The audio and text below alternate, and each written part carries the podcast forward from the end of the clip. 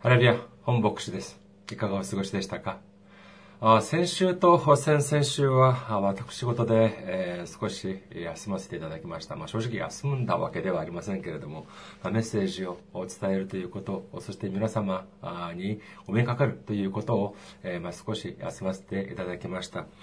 えーせえ今まで、えっと、その間、あの、おなき選挙支援として、えーご奉仕してくださった方々のをご紹介させていただきます。イー・セナさん、イー・ジンムクさん、キム・ユミさん、ジョン・フンジンさん、イー・ジョンハさんが選挙支援としてご奉仕してくださいました。ありがとうございます。神様のあふれる祝福と恵みが共におられますようにお祈りいたします。では今日の御言葉見てみましょう。今日の御言葉、マタイの福音書25章46節の御言葉です。マタイの福音書25章46節です。お読みいたします。こうしてこの人たちは永遠の刑罰に入り、正しい人たちは永遠の命に入るのです。アメン。ハレルヤ、神様を愛する方は、アメンと告白しましょう。アメン。今日は皆様と一緒に知っていたならというテーマで恵みを分かち合いたいと思います。えーもう皆様、えーかねがね、えー申し上げてましたように、えー先月、えー2018年の1月の末にですね、えー韓国に行って、えーそして、まあ、無事に結婚式を挙げて、そして戻ってくることができました。とても感謝です。え本当にそれこそ神様の恵み、そして皆様のお祈りの力であったと思います。本当に感謝いたします。まあ結婚式を挙げた後、私が思ったことは何かというと、まあもちろん、えいろんな理由、いろんなことはありますけど、いろんなことを思いましたけれども、えその中で、えーああ、本当に、えこれはこうだなというようなことを思ったのは何かというとですね、もう少し早く結婚すればよかった ということです。まあ、それ、そこにも、まあ、その様々な理由はあるとは思われますけれども、え特にもう少し具体的に申し上げるので、申し上げるとすれば、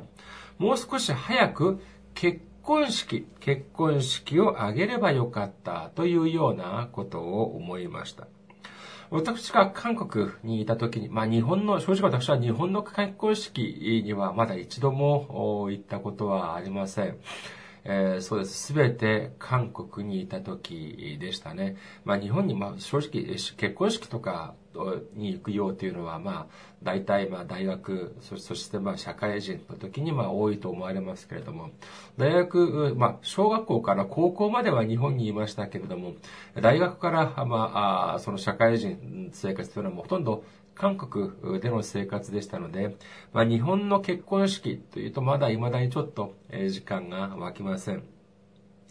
えここでまあ、韓国の結婚式について、まあ、中心にまあ、申し上げようと思います。え私もまあ、韓国で、韓国スタイルで結婚式を挙げさせていただきました。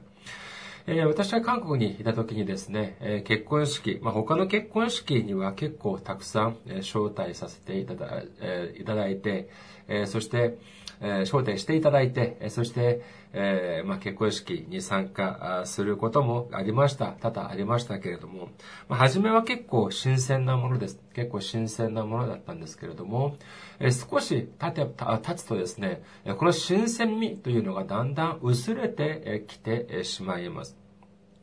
そしてどうなるのかというと、本当に、初めは本当にその、もう知り合いの先輩とか、えー知り合いの友人とかが結婚するとですね、初めは本当に、えー好奇心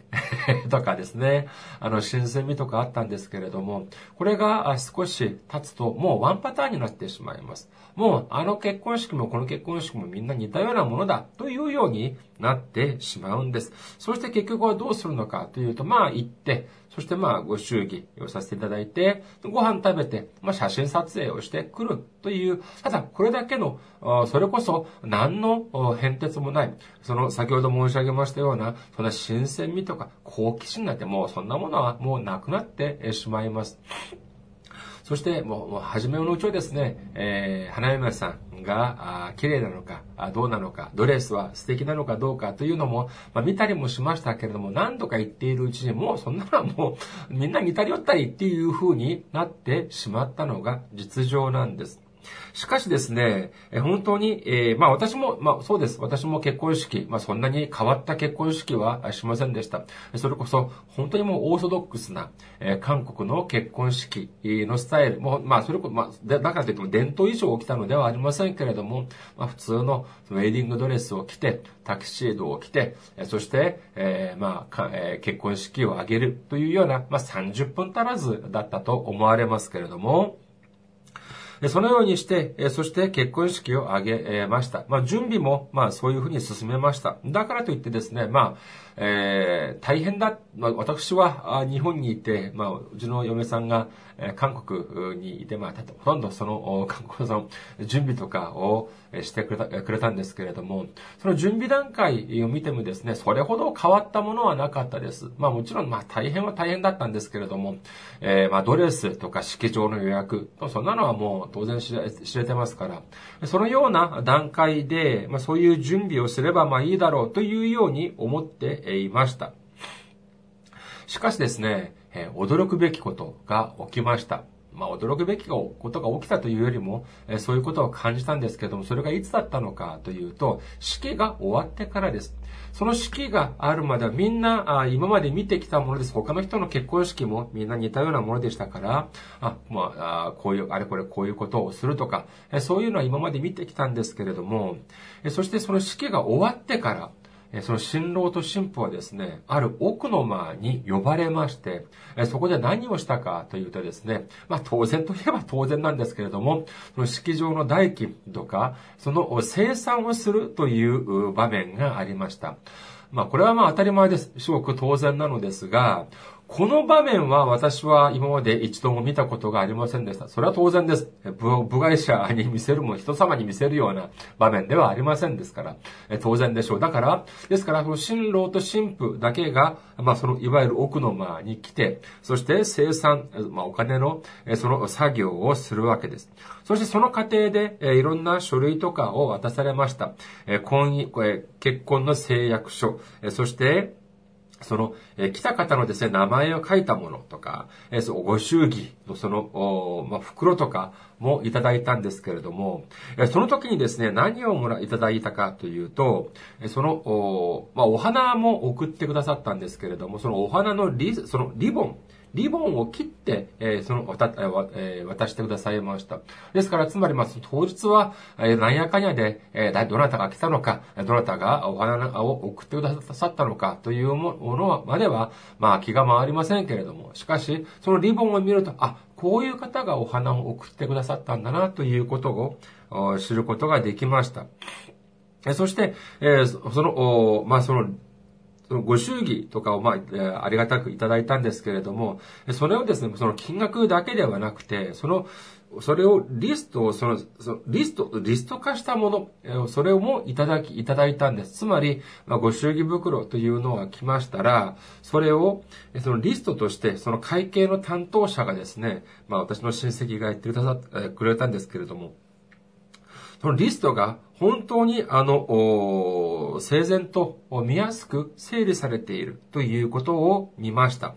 正直ですね、これを見た時に私は驚いてしまいました。どうしてかというと、今まで、まあ、他の人の人様の結婚式に行くと、まあ、いくら入れようかとか、ご祝儀にいくら入れようかというふうに思って、まあ、適当に入れて、そしてまあ、適当に送ったっていうのが、まあ、実情なんですけれども、えつまり何かというと、それをですね、えー、その、私はその時、適当に考えて、そんなに深く考えずに書いて、そして送った、出したんですけれども、それを当事者、結婚の当事者たちは、それをどういうふうに扱っていたか、真剣にそのリストを眺めていたんです。それそれは、それは金額だけの問題ではありません。誰が来ていたのか、誰が来なかったのか、そして、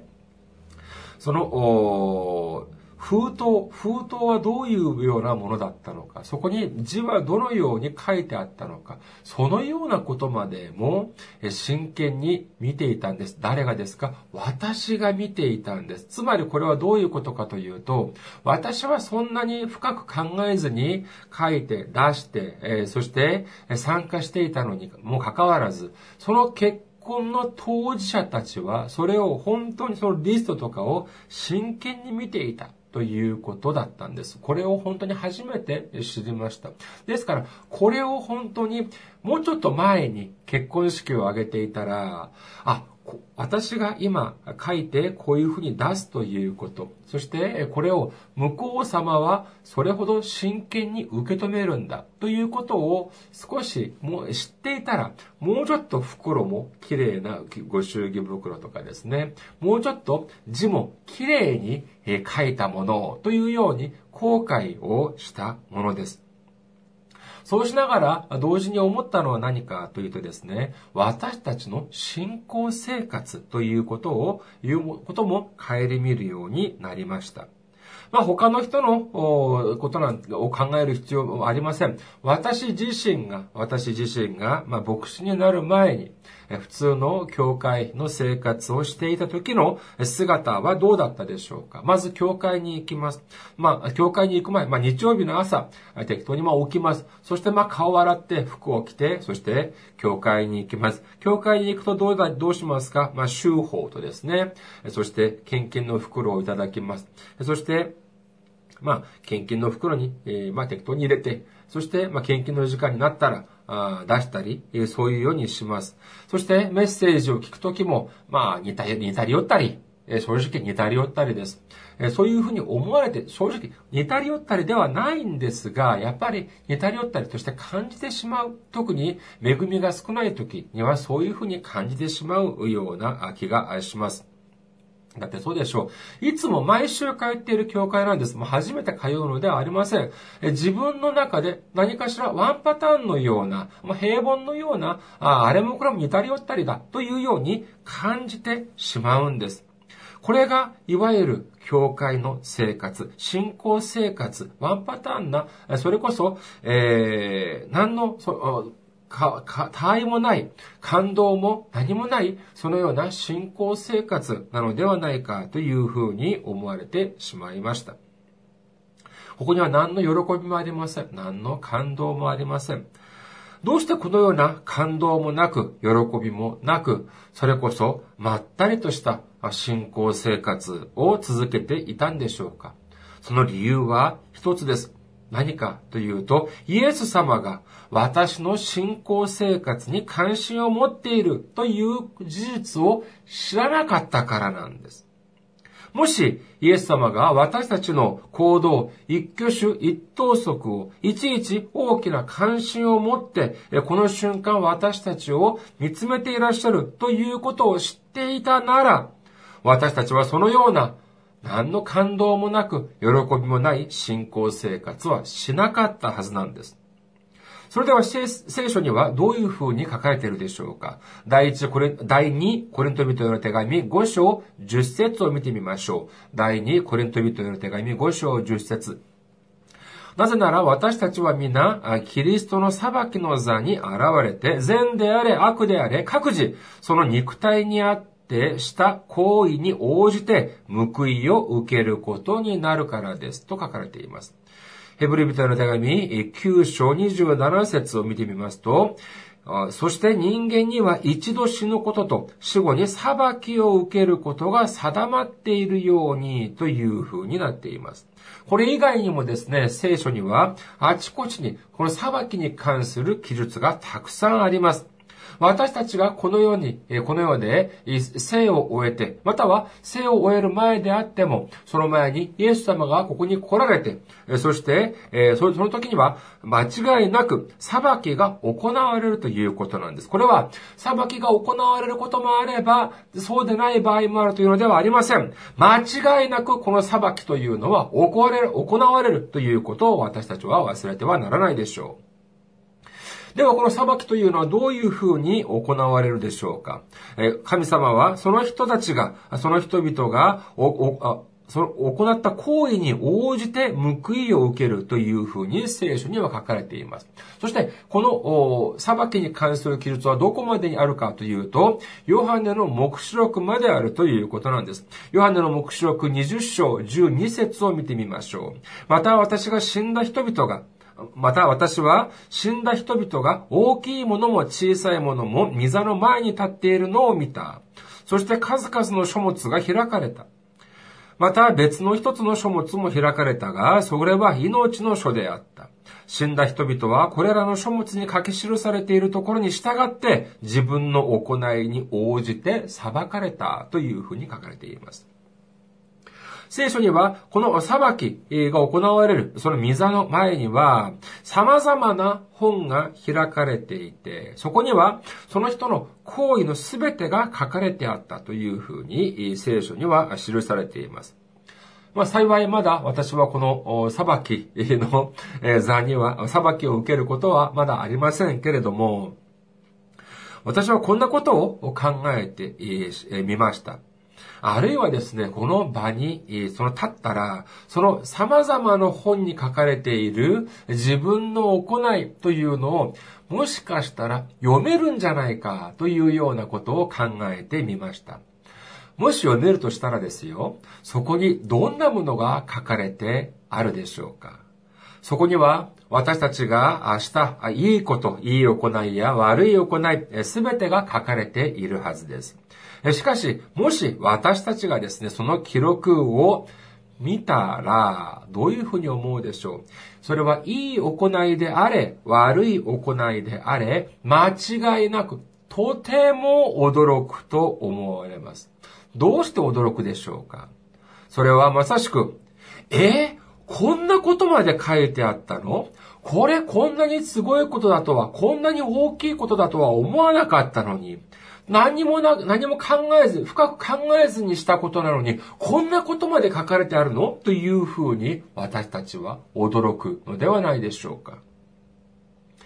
今日の本文がある、マタイの福音書25章31節から46節を見てみますと、イエス様が来られて最後の裁きをするときに、二つの群れに分けるというふうに書かれています。そして、片方の群れにはこのようにおっしゃるというふうにおっしゃるそうです。マタイの福音書25章35節から36節を見てみましょう。マタイの福音書25章35節から36節節です。あなた方は私が空腹であった時、私に食べるものを与え、私が乾いていた時、私に飲ませ、私が旅人であった時、私に宿を貸し、私が裸の時、私に着るものを与え、私が病気をした時、私を見舞い、私が牢にいた時、私を訪ねてきてくれたからです。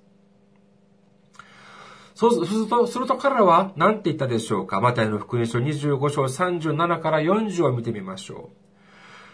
するとその正しい人たちは答えて言います。主よ、いつ私たちがあなたが空腹なのを見て食べるものを差し上げ、乾いておられるのを見て飲ませてあげましたか？いつあなたが旅をしておられる時に泊まらせてあげ、裸なのを見て着るものを差し上げましたか？またいつ私たちはあなたのご病気やあなたが牢におられるのを見てお尋ねしましたか？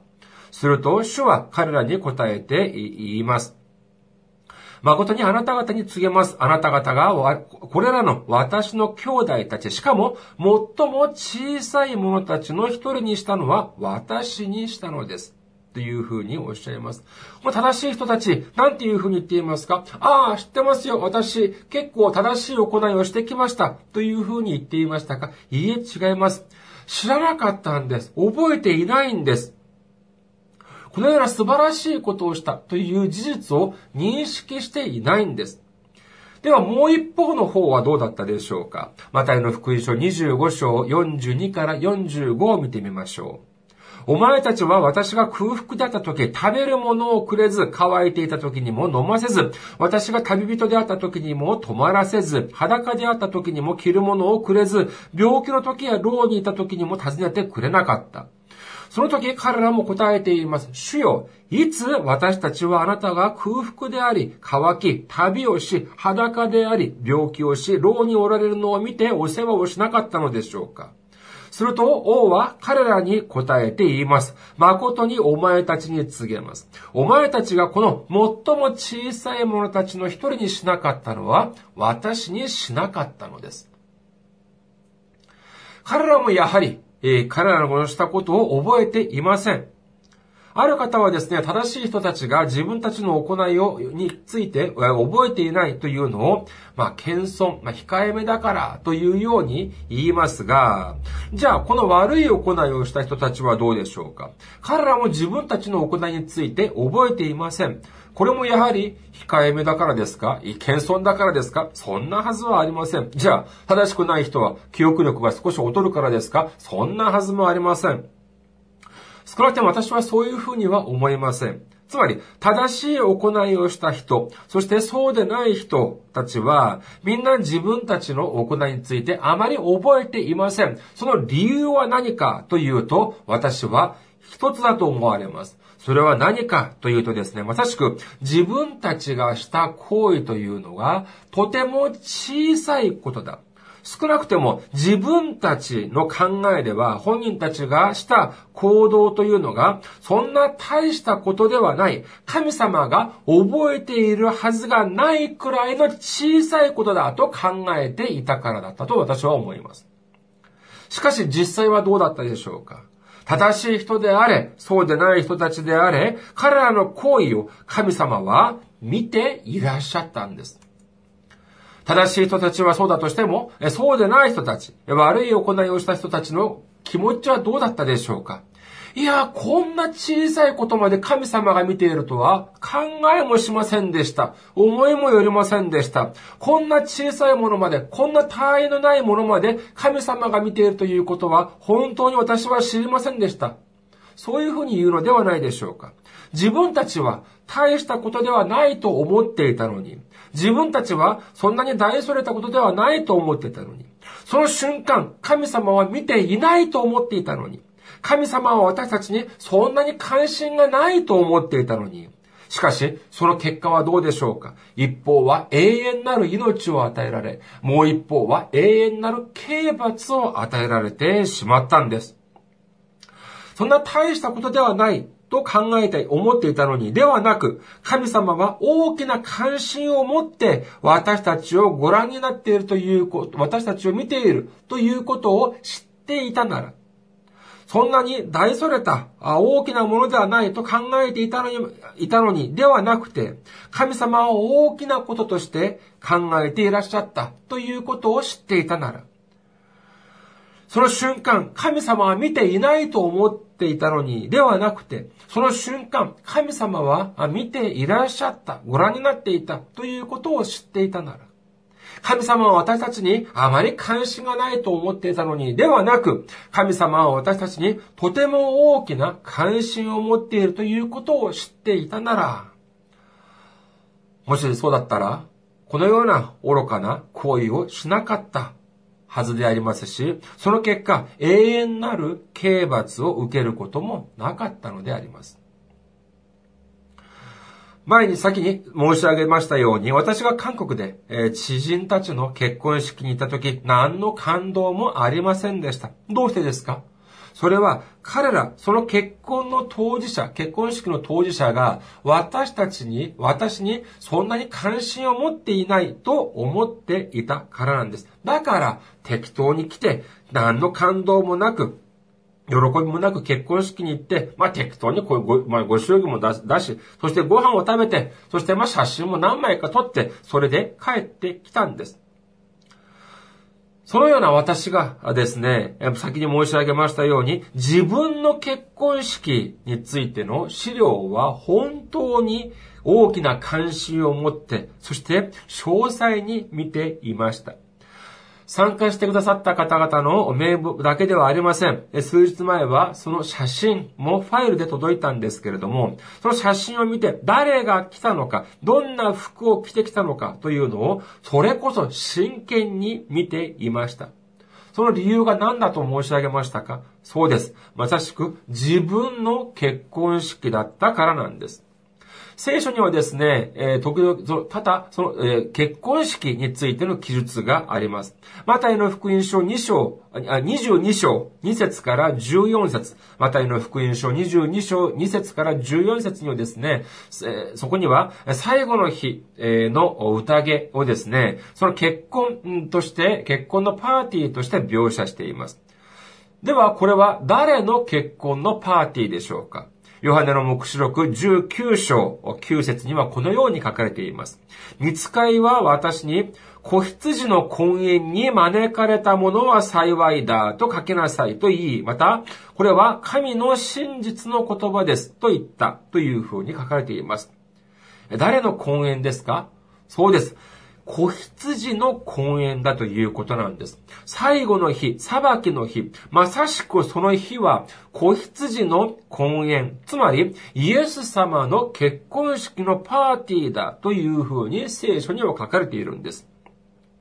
本牧師の結婚のパーティーにに関しては、本牧師はこれほど高い、これほど大きい関心を持っていました。だったら、イエス様の結婚のパーティーはどうだったでしょうか？当然、イエス様は多大なる関心をお持ちのはずです。この言葉を皆様が聞き聞いたら、皆様はどういうふうに思われますか？もし、もしかして、今までの、その自分の、え来て、来た姿、少しは後悔するようにはならないでしょうか？私だって同じです。この御言葉、このメッセージを、このメッセージを準備しながらですね、私、自らも、いや、本当に、えー、まだまだ足りない。後悔、本当に後悔のしっぱ、えー、しっぱなしです。後悔というものが、じゃ、じゃあ悪いことでしょうか